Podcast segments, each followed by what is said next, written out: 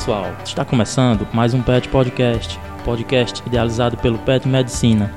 Eu sou Luiz Cândido, aluno do décimo período e membro do PET Medicina, e é com grande alegria que eu anuncio a estreia de nossa primeira série, a série Especialidades Médicas. Divirtam-se!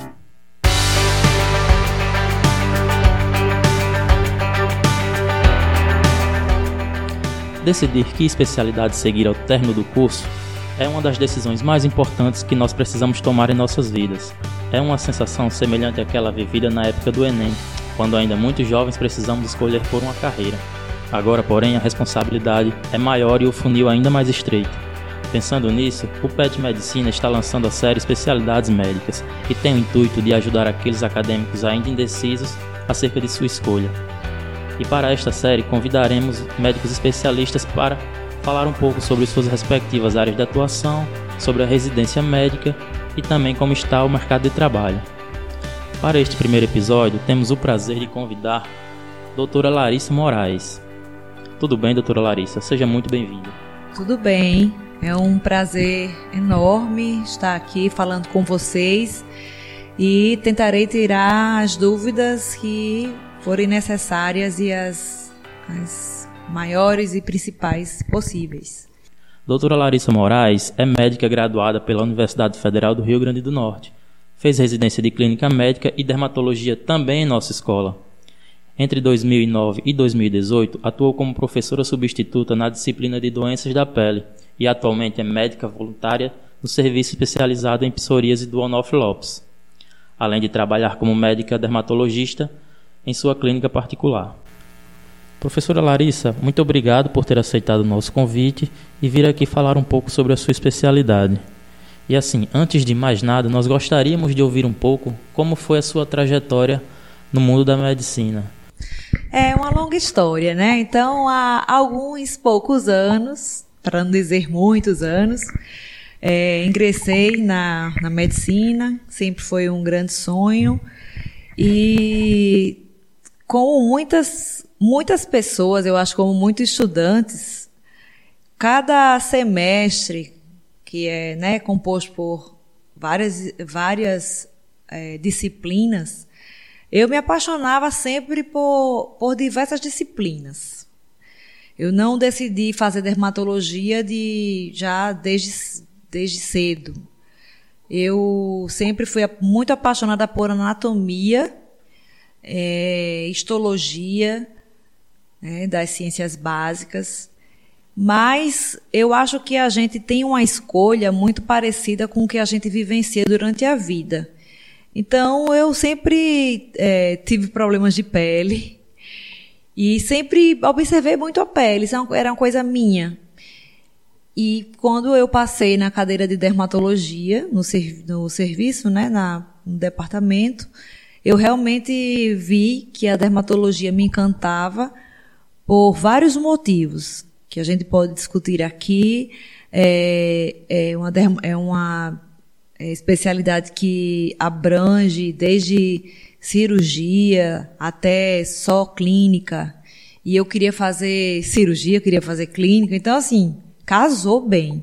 E eu sempre gostei da pele, né? É o maior órgão do ser humano e é o que aparece mais é bem estigmatizante. Eu achava sempre muito interessante que os pacientes eles ficam muito assustados com quando tem alguma coisa de, de pele. E foi assim que eu decidi. Foi quando, assim, eu bati o martelo quando eu passei, porque eu queria gostar, né? Saber que eu gostava. Mas até lá eu fui querendo fazer é, é, cirurgia, querendo fazer cardiologia, até antes de passar na dermato. Depois que eu passei na dermatologia, eu não quis mais saber de outra coisa. Muito legal. É, e assim, a, a, residência de dermatologia era bem diferente na sua época, não era, doutora Larissa? Antes tinha o pré-requisito, é. Hoje já é, já é entrada direta, né? Fala um pouquinho como é a estrutura da, da residência de dermatologia hoje para o pessoal que está pensando na especialidade. É isso. É, antes era bem mais difícil. Era o funil era o funil é grande até hoje, mas antes nós tínhamos que fazer é, duas, dois tipos de prova, né, de residência. Primeiro você tinha que passar um estresse grande para passar na prova de clínica médica, na residência de clínica médica. Então, é, eram dois anos de clínica médica, porque era um pré-requisito para você fazer dermatologia. Depois que você acabava a clínica médica, aí que vinha a pior prova. Que eu achava que era pior, mas ainda tinha outra me esperando, que é quando a gente acaba o, a especialização, né? Ah, então eu tive que fazer a prova de dermatologia para dermatologia depois de passar em, em, clínica médica. Então eu sou clínica, mas que depois você vê que isso lhe dá uma segurança muito grande de ter feito clínica. Então eu passei como uh, como uma estudante novamente em todas as áreas. Fiz é, intensamente a residência de clínica médica, uma residência muito intensa. E depois ainda tive que passar por, pela prova de dermatologia para entrar na dermatologia, que cada uma eram dois anos. E atualmente você faz só uma prova, mas são três anos, né? Sendo o primeiro ano dedicado a algumas áreas clínicas. É clínica médica, mas não chega a ser tão intenso, nem chega a ser com todas as especialidades, porque não dá tempo, realmente.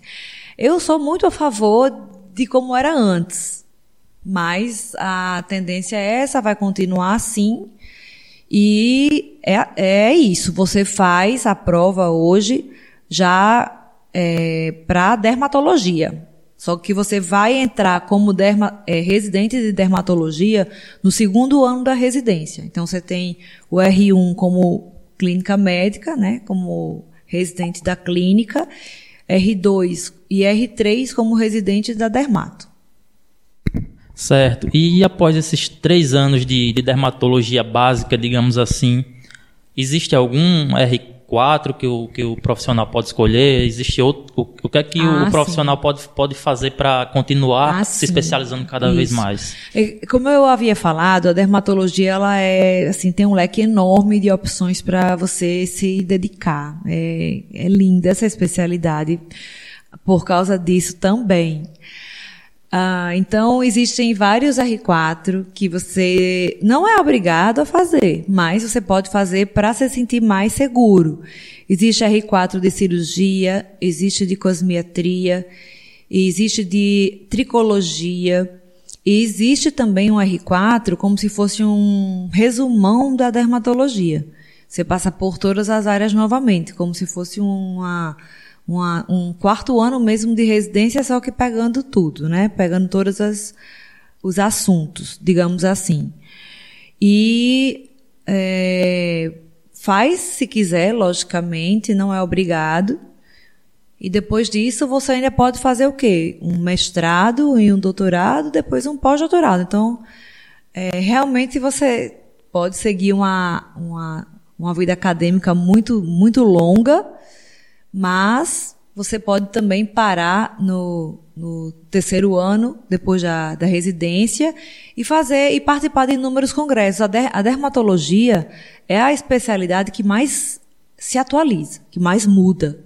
Então, o principal é você estar tá participando de milhões de congressos. O pessoal brinca muito que eu não paro aqui em Natal, que eu vivo no avião que vão montar, vão montar uma clínica no, no aeroporto é, até uma ideia, né? Vamos ver se isso aí funciona, porque realmente tem que viajar realmente bastante para não ficar desatualizado. Tem que tem que atualizar. Se você acha que a coisa está pesada agora, vai piorar. Interessante que a dermatologia não não é uma coisa tão fechadinha assim, que você pode trabalhar ainda em diversas outras áreas depois da dermatologia geral, né? Exato. E, assim, agora pensando já no, no profissional que acaba de, de finalizar sua residência, ele vai querer entrar no mercado de trabalho. Como é que você vê o nosso mercado de trabalho aqui em Natal, aqui no, no Rio Grande do Norte também, talvez? Já, como é que você vê? Ainda tem espaço para os novos dermatologistas? Eu costumo dizer que sempre tem espaço para médico bom. Então, o médico bom é o médico que é bom não só cientificamente, mas principalmente humanamente falando. Então, o médico tem que ser humano. Se não for uma pessoa atenciosa que preze pelo, pela atenção extrema ao paciente, você não vai ser bom em nenhuma especialidade.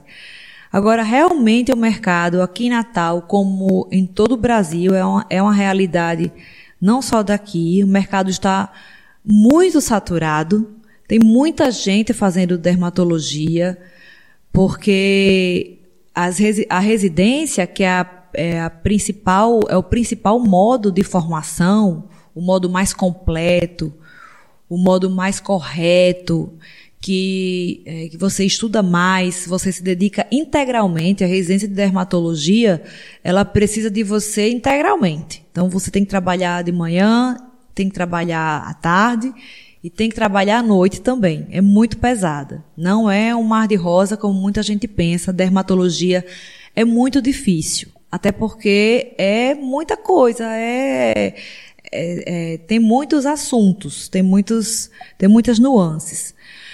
E a, o mercado acabou saturando porque muita gente acha que dermatologia é aquele conto de fadas que você vai ficar ali no seu consultório ganhando muito dinheiro. E isso não acontece, tá? Isso não acontece, até porque existem várias especializações que não são reconhecidas pelo MEC não são reconhecidas pela Sociedade Brasileira de Dermatologia. Isso é uma epidemia, então tem gente se formando de todo jeito. Tem gente falando que é dermatologista sem nem nunca ter pego num livro, eu acho, de dermatologia. Então, isso saturou muito o mercado. E além de outras pessoas que não são médicas estarem entrando na, na, na seara da dermatologia né? dentistas, biomédicos, farmacêuticos, e aí vai. É, o céu é o limite para essas pessoas. Isso é uma coisa que, pessoalmente, eu discordo, eu não concordo. Eu acho que põe em risco a, a, a saúde das pessoas, a, a credibilidade de uma medicina bem feita. Né? Você não tem, você não se dedica tanto não tem aquela, não tem quem fique lhe orientando, não tem quem fique lhe supervisionando direto. É, é, são cursinhos de finais de semana, poucos finais de semana, e isso é o que a gente faz depois que se forma, depois da residência. A gente não para de fazer isso, a gente continua estudando é, e fazendo esses cursos. Então, uh, o mercado está bem saturado. Agora, está é, saturado por profissionais de todos os tipos. Eu, particularmente, chego a não me incomodar, porque eu tenho uma linha de, de trabalho que eu tento manter. Eu, é, hoje eu consigo conciliar bem minha profissão com meu com meu bem-estar, com é, minha realização como profissional. Consegui, graças a Deus, consegui. É, quem quer fazer tem que gostar. Então, há 30 anos, há 40 anos, se a gente for ver, quem decidia ser médico era quem gostava mesmo de medicina. Então, as pessoas estavam preocupadas em tratar. As pessoas estavam preocupadas em ser médicos, em realmente se doar. Então, hoje, ninguém se doa. Hoje é a política do eu, é a cultura do eu. Eu sou primeiro. As mídias sociais pioraram muito isso. Hoje se vende tudo, se vende até a alma, se brincar. Então, uh, hoje, como o médico está muito ansioso, os estudantes, né? Eu vejo os estudantes muito ansiosos e os residentes, eles dão plantões até, é, porque eles querem ter uma, um status financeiro muito, muito alto e muito rápido. Isso é incompatível com a medicina. Incompatível com a medicina porque existe uma coisa que nada compra, que você não consegue de jeito nenhum, nenhuma residência pode lhe dar, que é o tempo. Então, o tempo, a curva de aprendizado, ela é necessária. Então, você só vai ser realmente um bom médico se você tiver paciência, porque você vai errar várias vezes. E se você for é, com muita sede ao pote, você pode se dar muito mal. E aí você pode, você pode ter coisas inesperadas aí na sua vida, como processos que estão aumentando muito, justamente por essa, esse caminho que muitos médicos tomaram. Então, em vez de a gente deixar de ser, a gente querer ser médico apenas é, ter a, pri, a, prioridade de ser médico, de cuidar, de, ah, eu tô com, eu tô preocupada com o paciente. Mas não, a gente vê hoje a preocupação com o dinheiro. A pessoa quer ter um carro de luxo. E aí, é, até se endivida, até começa a virar um ciclo vicioso, infarta cedo, adoece cedo, até tem aquelas síndromes, né, já de burnout, que já tem cedo, mas não.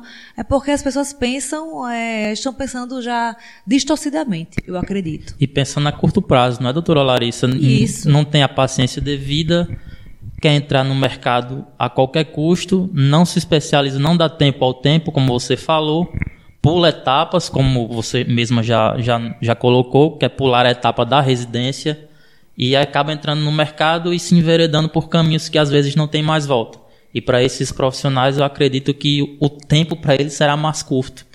Não, não vai impactar tanto no, naqueles especialistas que realmente se preocuparam em, em estudar, dar tempo ao tempo. Eu acho que para esses especialistas não vai faltar mercado. Volto, retomando aqui para nossa pergunta inicial. Exatamente. É, é, existe, existe isso. Não vai, não vai faltar mercado. O mercado está saturado? Tá.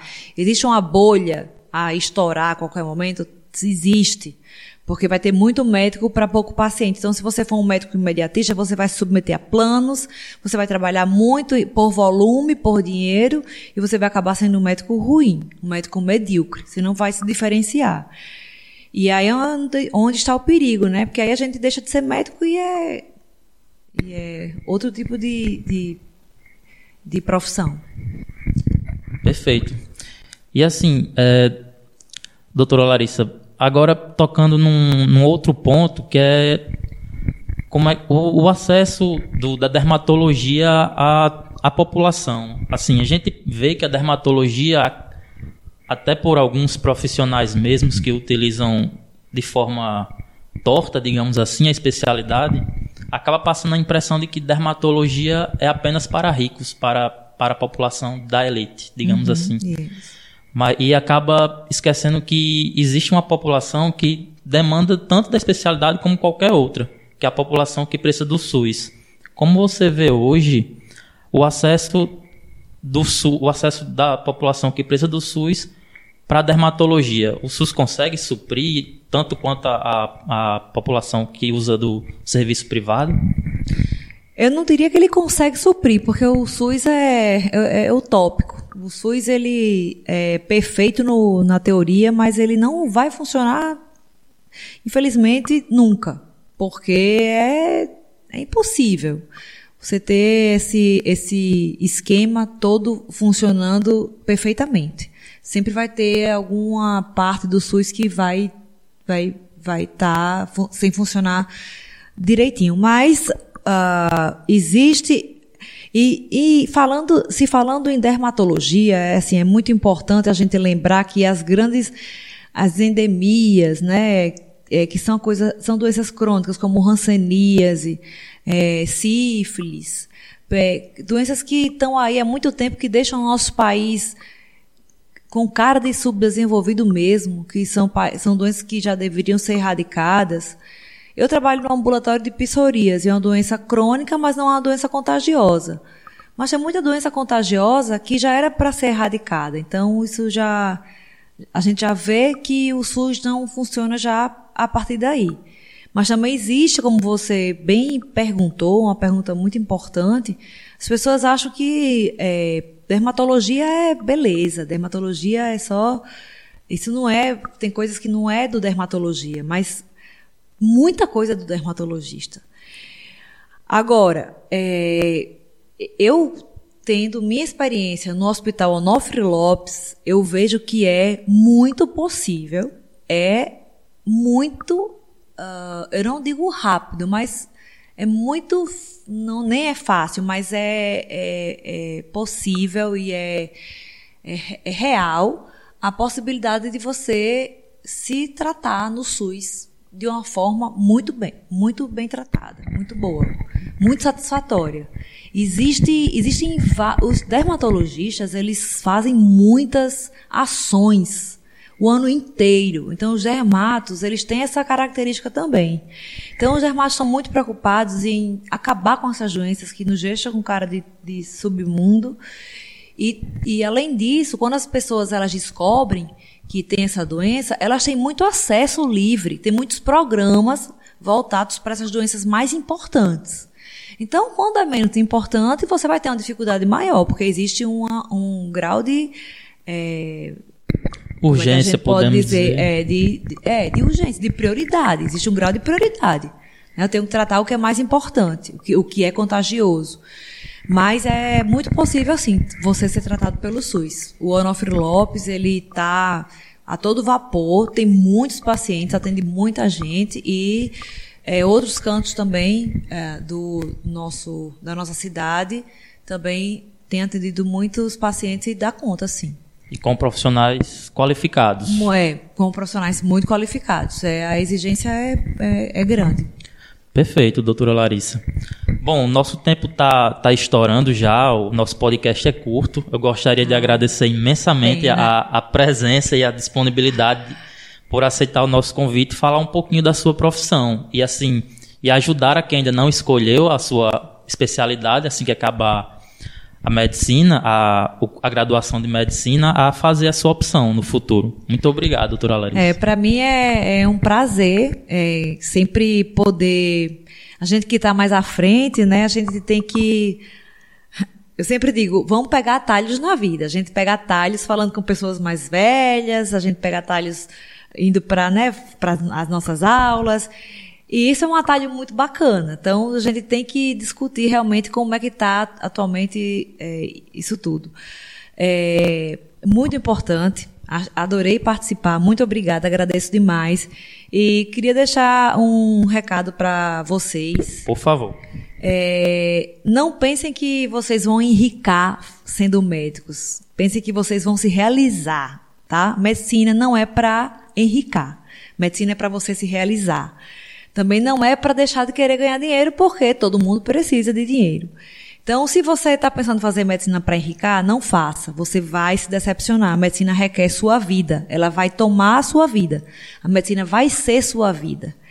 E, em segundo lugar, é, se você quer dermatologia, você vá atrás do seu sonho, porque é difícil chegar a ser dermatologista e ser um bom dermatologista mas não vá pelo caminho mais fácil.